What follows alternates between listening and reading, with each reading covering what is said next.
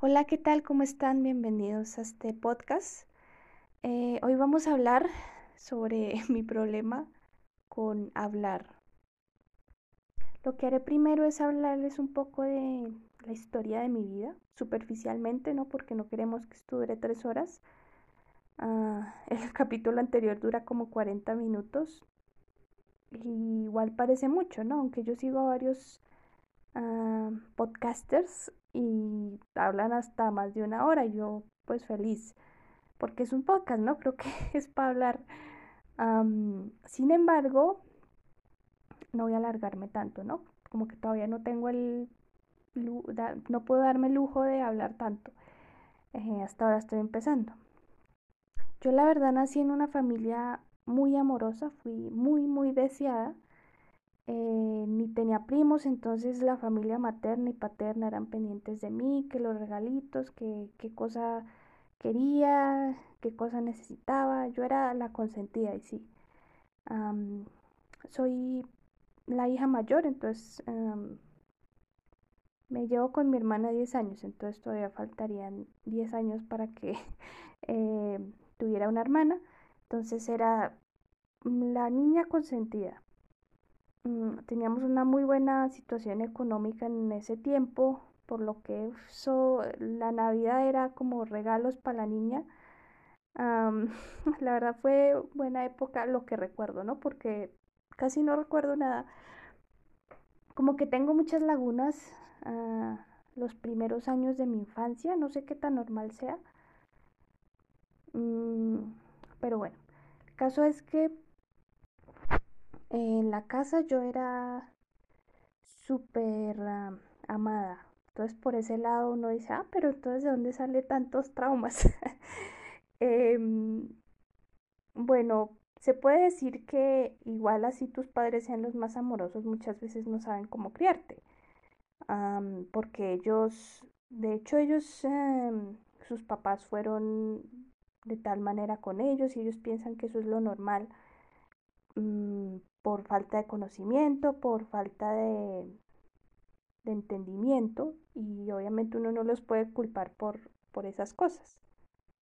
De hecho, un recuerdo em, vivido que tengo, no sé cuántos años tenía, por ahí ni tres años tenía. Y es que mis papás trabajaban ambos todo el día.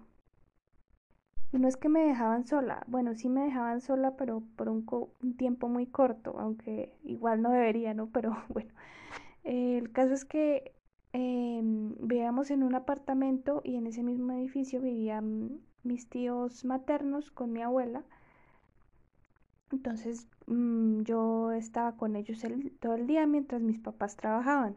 Ellos me cuidaban. Pero había un pequeño momento eh, por la mañana, bien temprano, ellos me dejaban ahí durmiendo en el apartamento sola y a veces yo me despertaba antes de que mi tía bajara por mí. Y el recuerdo que tengo es que me desperté, eh, llamé a mis papás y no, o sea, como que yo no tenía conciencia que todos los días iban a trabajar y tal. Eh, pues era chiquita, ¿no? Em, entonces me levanté, los busqué por toda la casa y me vi sola y empecé a llorar. Porque es que, claro, uno es chiquito y em, uno tiene que tener ese apego a un cuidador, ¿no? Un apego seguro al cuidador porque uno no se puede defender por uno mismo. Entonces, claro, si si no se encuentra al cuidador, pues ahí uno empieza a llorar y todo. Bueno, yo empecé a llorar y es, me parece interesante que preciso no tenga muchos recuerdos, pero ese sí. Y ahí creo que uno, lo que se llama ahorita, lo que llaman mucho la herida de abandono, que es un trauma, ¿no? Que todos tenemos en una mayor o menor medida creo que es como algo muy difícil que un niño no desarrolle algún trauma, si sea chiquito, ¿no? Porque dicen, ay, no, yo tuve una infancia muy buena, tal. Pues yo tuve una infancia muy buena mm, en mi casa, al menos, con mi familia. Pero por eso están esos pequeños detalles, ¿no? Que no parecen mucho, pero sí. Entonces ahí uno en esas pequeñas cosas va desarrollando uno los traumas con los que uno tiene que lidiar y trabajar en la adultez. Y no sé, mm, hay un pedazo delicado de mi vida que no recuerdo, porque no sé, yo entré a un jardín como a los tres años. y mis papás me dicen, no, tú entraste y, y, todo fue muy normal, tú hablabas con tus compañeros, eras una niña normal, jugabas tal, pero de repente pasó algo eh, que yo no recuerdo, ni que ellos saben qué es, y empecé a no hablar, a estar ahí como, no sé, eh, a no ser niña, básicamente, estar callada. Pues sí jugaba y tal, creo que recuerdo, pero no hablaba. Creo que mi principal problema era que no hablaba con nadie. Pues con mi familia sí, con mi familia era una niña eh, normal, jugaba y tal, y reía y gritaba y todo. Pero en el colegio no, ah, en el jardín. Entonces, eh, claro, ese momento fue un antes y un después porque eso determinó lo que yo iba a hacer por el resto de mi vida, por el resto de colegio y adultez también, universidad, incluso eh, todavía. Eh, yo cargo con esto y no sé, creo que a veces pues la mente nos hace olvidar ciertas cosas por nuestro bien porque seguramente fue una situación muy traumática ah, para, eh, para producir en mí tremendo cambio, ¿no?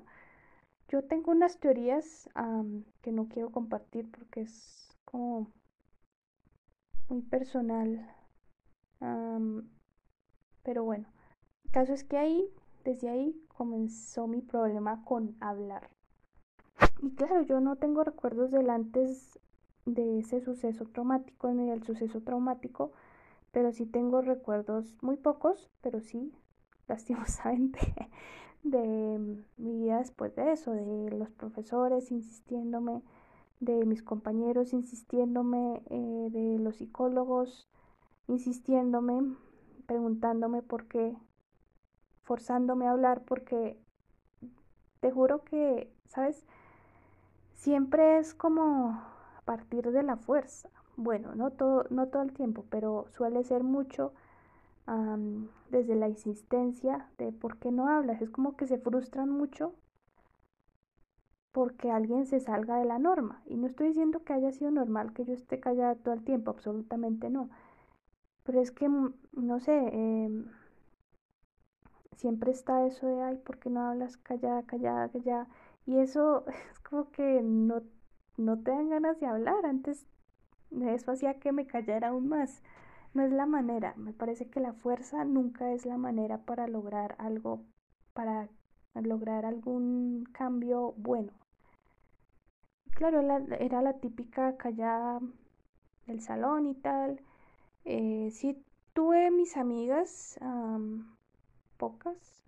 Digamos que por cada colegio tuve como mi amiga y con la que hablaba afortunadamente, ¿no? O sea, yo desde siempre, a pesar de todo esto que les estoy diciendo, ah, siempre me he sentido muy cuidada y por, ah, no sé, o sea, por eso nunca negué la presencia de algún ser divino, de algún Dios, porque yo dije, esto es imposible que yo haya estado sola siempre, porque así yo no haya, no me haya puesto a mí misma en la de la, motivación de voy a conseguir amigos, voy a conseguir amigos, no sé qué. Igual Dios me daba amigos. Ah, si fuera del colegio o en el colegio me permitía, no sé, en parte no perderme tanto a mí misma. Y esto lo agradezco profundamente.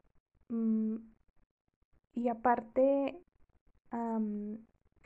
no me dio amigos malos porque donde yo hubiera conseguido amigos malos, yo creo que es que yo era muy vulnerable porque en eso de no hablar, en esa existencia, en esa, eh, yo no era normal, entonces obviamente me hacía que me percibieran como rara y me lo dejaban saber. Ah, yo tenía muy baja autoestima. era muy insegura y si yo hubiera conseguido algún amigo malo, no sé, que me hubiera llevado por malos caminos, yo no sé si estaría aquí para contarlo. Eh, pero en verdad, em, entonces estoy muy agradecida, que siempre me he sentido muy cuidada a pesar de todo. Bueno, entonces eh, llegó a un punto y es el punto de mi ansiedad social, que empezó desde ese momento, claro. Y ahorita es donde menos está presente, pero igual sigue presente y creo que siempre estará presente. Lo que cambia es la manera en que la manejas, la manera en que te relacionas con esa ansiedad social. me acuerdo que de más pequeña, mm, como que me ponía muy nerviosa eh, pedir algo en la tienda, en un restaurante, hablar por teléfono, bueno, todavía lo de hablar por teléfono, pero obviamente he mejorado bastante para estar aquí haciendo este podcast, ¿no? Claramente. y tengo también un recuerdo muy fuerte de que mi papá me estaba obligando a pedir una pizza a un lugar que era eh, el lugar menos cómodo para pedir algo porque era repleto de gente y no le tocaba hablar fuerte para que lo escucharan a uno. Eh, y yo no quise, yo obviamente me ponía muy nerviosa y no quise. Mi papá me regañaba porque no, ay no, ahora empezó la lloradera y obviamente lloré. Y claro, vuelvo al mismo punto de que tus padres pueden haberte deseado y ser lo más amorosos, pero muchas veces no saben cómo eh, hacerte mejorar, cómo criarte, cómo entenderte. Eh, y yo no los culpo por eso, obviamente, ya dije, pero es eso. Eh, yo de verdad llegué a una crisis. Mm, mi papá no me dejaban llorar, ni mi mamá ni mi papá, porque eso era algo que ellos tenían como malo. Ya los he hecho un poco cambiar de perspectiva, ya dejan llorar a mi hermana. es como, tú ten lo que yo nunca pude, por favor. Em, ya son muchísimo más relajados. Mm, sobre todo mi mamá. Mi papá todavía tiene ciertas ideas, pero bueno, como que tengo paciencia. Las circunstancias son diferentes. Entonces, mm, uno no puede forzar a alguien a entender algo que no está listo para entender. Entonces no me dejaban llorar. Mi mamá me envió como un montón de psicólogos a terapias, a, un montón porque quería que yo cambiara. Ah, y es claro, ahí está un poco esto de hacerte cambiar a la fuerza. Un montón de cosas que yo no quería. O sea, yo no quería ah, hablar con gente desconocida que me hiciera, no sé, me ponían a escuchar música eh, para lavarme el cerebro, yo no sé qué era. Ahorita de hecho me pongo música para lavarme el cerebro, pero lo hago porque desde un deseo interior, porque yo quiero, porque yo estoy en el eh, punto en el que quiero ponerme a mí misma incómoda para dejar todas esas creencias atrás, para dejar a mí yo chiquita, tímida atrás, como expliqué en, la introducción, ¿no? Em, dejar, dejar a mí yo callada, pero es porque yo quiero, de chiquita yo no, no tenía ese estado, solo quería que me dejaran en paz, que por favor me dejaran en paz, me dejaran ser como era. Ah, y pocas personas me aceptaban como era. Creo que ni siquiera yo mismo me aceptaba como era. Y paso grande de la sanación de cualquier trauma es la aceptación absoluta de cómo eres de no juzgarte. Todo el mundo me juzgaba. Entonces, bueno, yo a dónde iba con esto ya me empecé a perder un poco. Ah, lo siento. Y bueno, ahora vamos a viajar al presente. en este despertar espiritual que estoy teniendo, eh, es el momento en el que más me ha aceptado y más me ha amado en toda mi vida. Pesar de que yo gracias a la universidad, universidad di pasos eh, grandísimos, porque ya no me encontraba en un ambiente hostil, digamos que todo mi colegio, sobre todo pues que recuerde, ¿no? En los últimos años fue supremamente difícil porque estaba en un ambiente muy hostil para mí y esto me hacía estar en una constante tensión, en un constante estado de alerta y eso sabemos que no es saludable ni para la mente, ni para el cuerpo, ni para nada. Mm, estaba, me sentía súper mal conmigo misma. yo tengo un escrito en mi blog de literario que se, que se llama Testimonio de una ex larva. lo puedo dejar ahí el link, es que es muy personal, pero bueno, ya me estoy abriendo aquí, ya, ya que... Em, que muestra un poco cómo me sentía, ¿no? Me sentía chiquita, chiquita, casi invisible. Ah, y viví por muchos años así, entonces cuando sales es difícil dejar eso, porque no es como, ay, ya sales, ya eres una nueva persona, ya estás en la universidad, es un ambiente chévere. No, o sea, esa larva sigue contigo ahí pegada. Ah, entonces, bueno, eh, la universidad me ayudó mucho, mucho, conseguí también muy buenas personas. y claro, tuve mis crisis de todo tipo, pero obviamente es que el ambiente, cuando sueltas ese estado de alerta y te permites ser, pues todo cambia, ¿no? Obviamente el ambiente ayuda mucho. Pero es hasta este punto de mi despertar que dado un paso, se dice eh, salto cuántico, que es como un cambio muy grande de cómo percibes. Y llegué a la conclusión mm, de que yo no soy, yo no tengo que ser ah, ansiedad social, yo no soy ansiedad social. Esto es algo aquí de mi ego, pero yo no soy eso. ¿Cómo llego a esta conclusión? Bueno, mucha meditación, ah, dar con la información correcta, observación, mucha observación de mí misma y de mi relación con mi entorno. Y una cosa es decirlo, pensarlo, analizarlo en la mente, lo de yo no soy ansiedad social. Y otra cosa es sentirlo, llegar a vivirlo, a experimentarlo. Y ahí es cuando sucede el cambio, cuando lo sientes. porque, no sé, el ego siempre va a querer de reproducir lo que los patrones que has vivido toda tu vida, que yo he vivido toda mi vida, pues ansiedad social miedo a la gente, a hablar. Em, entonces ya está acostumbrado y mm, es adicto a eso en parte, porque así funciona el cerebro, así funciona la mente.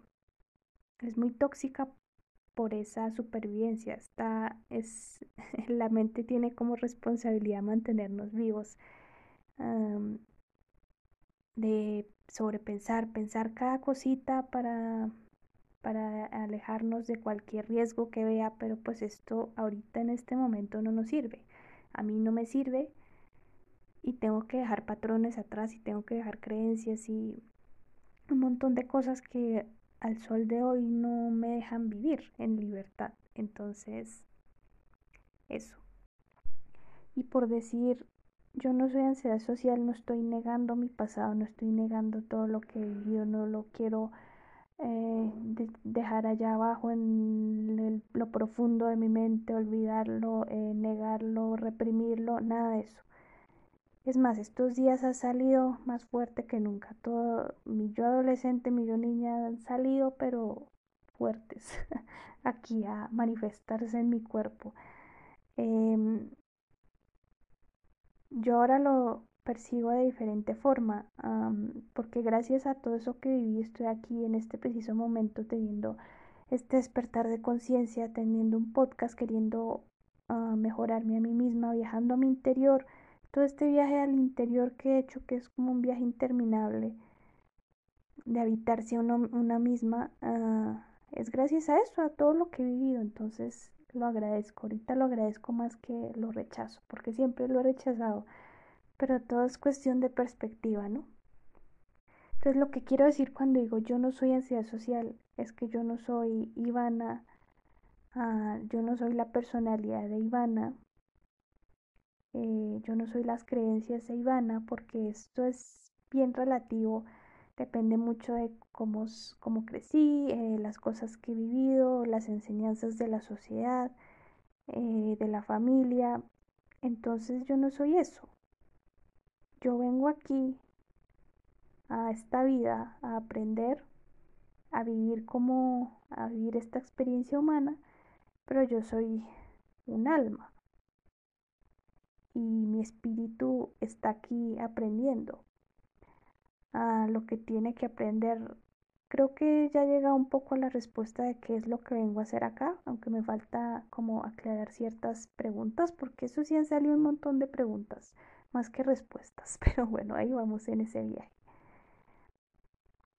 Mm, entonces, cuando tienes esa conciencia dices como, bueno, si todo, todo lo que vi tuvo que pasar para yo estar en este momento en el que agradezco absolutamente todo esto y identificarme con el ser que seguramente ya habrá reencarnado muchas veces, eh, que es eterno, que hace parte del origen de la fuente de Dios, que es un ser eh, que es todo, ¿no? Dios es todo lo que vemos. Eh, entonces, tú vienes acá por algo, aprender a, a tu último destino, que es de nuevo encontrarte, fundirte con el creador.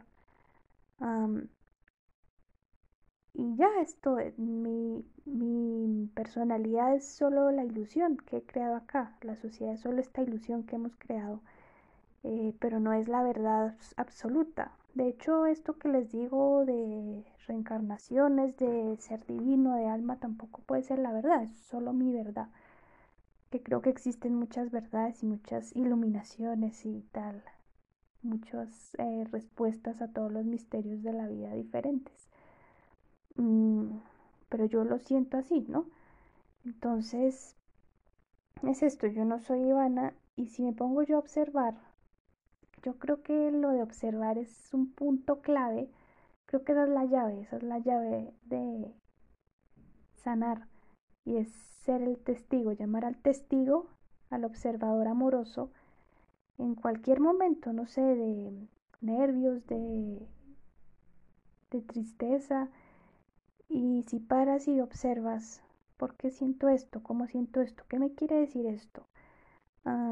Si, no sé, yo tenía esta costumbre de cada vez que recordaba algo feo, vergonzoso, como que tensionaba todo el cuerpo, eh, como que me lastimaba incluso, porque quería que esto, que ese recuerdo se fuera, como vete, vete, mandarlo otra vez al fondo a la fuerza. Y así no es como funciona. Mm, no hay que pelear con la mente. Muchos dicen, ay, voy a meditar, pero no logro controlar mi mente, no logro que se apague. Em, tú no tienes que meditar para controlar tu mente. Tú tienes que meditar precisamente para dejarla fluir y observarla desde el punto de vista del observador, del observador desde la distancia.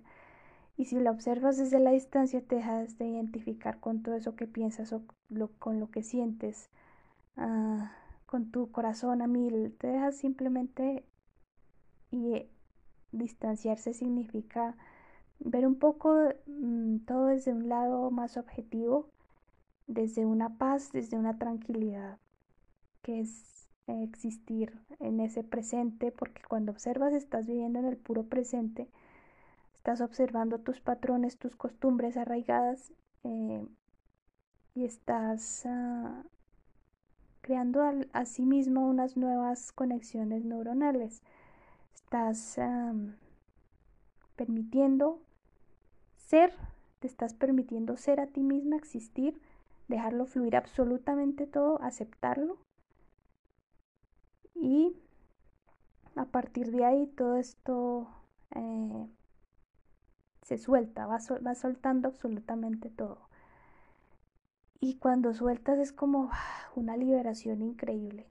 Eh, he soltado un montón de cosas eh, que tú piensas que tienes que tener, que es tu responsabilidad o que tienes que darle vueltas y más vueltas, pero no, uno no viene aquí a sufrir. Que no, que fuerza de voluntad para no comer eh, nada malo, que fuerza de voluntad para no pensar esto, que fuerza de voluntad para,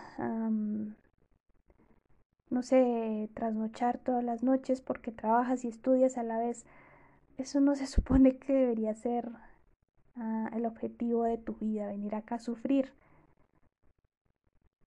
Cuando vives en el presente es como que yo todavía no vivo en el presente, o sea, me falta a mí crecer un montón pero cuando aprendes a parar y a observarte es como hay, tanta paz, a pesar de que salgan pensamientos malos y haya meditaciones malas y todavía sigues, sigas soñando cosas malas. desde ese amor es como que, ¿sabes? Te cambias la perspectiva y todo se vuelve más bonito. Mm, te conectas más contigo, todo como que empieza a ser sagrado, incluso, no sé, la mesa, la cama en la que duermes, eh, las personas que te rodean, empiezas a aceptarlas más, tener más paciencia. y cuando, no sé, de repente te pones de mal genio por algo, como que, bueno, para, porque estoy sintiendo esto, como que no vives tanto en tu ego, no vives desde tu ego, vives desde el observador que es el alma, que es el espíritu. Porque estoy sintiendo esto, nada, como dame un momento, no estoy diciendo que reprimas las emociones, absolutamente no. Solo las observes, las dejes fluir, mm, pero cuando consigues ver todo desde ese observador, no reaccionas ah, desde, esa, desde esa emoción, que no eres tú, es eso sino que reaccionas, no si quieres, mm, puedes decir, ay, perdón un momento que no me estoy sintiendo bien, vas, no sé, le pegas a un colchón para sacar toda esa ira o lo que sea. Eh, y eso, y observarlo. Y de ahí te vas calmando. Porque parte, cuando tienes esta conciencia de, de que esto es una ilusión, ¿no? Eh, que estás en la Matrix, pues ya un montón de cosas dejan de tener importancia, entonces te dejas de tomar tan personal todo, tan a pecho. Eso también te ayuda un poco a no ser, a no reaccionar desde el ego, desde tu personalidad aquí creada, sino desde algo más, desde el amor, desde la paz, la calma, que eso es Dios. Y sí, claro, como que muchas cosas ya no les das importancia. Ah, de hecho, ahorita tengo, yo tengo un problema con mi grado. y si estuviera eh, viviendo desde mi ego, como lo he hecho toda mi vida, yo estaría acá con una ansiedad terrible. Estoy esperando una respuesta, mm, algo que se ha alargado, que como que ya no tengo tiempo para arreglarlo y me tocará esperar más, no sé. Eh, pero eso, mi ser, mi yo interior, ya como que eso no importa, o sea, no vienes acá a graduarte, o sea, es como que esto es una escuela y esto es como un pedazo chiquito, chiquito en comparación con la infinidad del universo y la infinidad de eh, posibilidades que hay y de un montón de experiencias que vas a vivir y que vas a crecer y ¿me entiendes? Entonces, si estuviera desde mi ego, yo estaría como desesperada acá pensando y pensando, por favor, ¿qué hago? Por favor, funcione, porque así he vivido. Y claro, todavía me, me pongo nerviosa, pero he avanzado tanto que es como que eso ya no me controla, ya como que sé dejar esa, dejar esto atrás y vivir más en lo que tengo que hacer ahora. Lo que estoy haciendo ahora es, estando en, eh, es hablando en este podcast, hablándoles a ustedes, un poco enredada de pronto, pero es ahorita lo que tengo que hacer. Eso es vivir en parte en el presente, vivir ah, lejos de las preocupaciones, más en esta experiencia de vida que en realidad es hermosa, vivir en este cuerpo es hermoso. Em, tiene que ser un disfrute más que una tortura. Y bueno, pienso que voy a dejar esto ya hasta acá. Ah, me falta decir unas cosas, pero creo que lo voy a dejar para segunda parte sobre una revelación mm, de estos días. Em, pero sí, lo voy a dejar para más adelante. Entonces, muchas gracias por eh, haberme escuchado hasta acá, te lo agradezco muchísimo. espero que lo que yo diga ahorita y lo que vaya a decir y lo que haya dicho te haya removido algo por ahí interiormente. Y espero que estés muy bien, te deseo un buen día, una buena noche, una buena vida. Perdón si de repente bajé un poco el volumen de mi voz, es que ya tengo gente aquí en la casa, no quiero que me escuchen mucho. Eh, pero bueno, es que como que no logro, tardé tanto en hacer este capítulo porque no logro eh, conseguir un momento sola. Pero bueno, aquí estamos. Se puede, o sea, el caso es que yo tengo que hacer esto así el sonido sea una sea un desastre y, y yo y mi voz como que le cueste todavía hacer esto, pero bueno. Muchas gracias, eh, una buen, deseo una buena vida, un buen día, una buena noche, una buena semana y nos vemos en el próximo capítulo.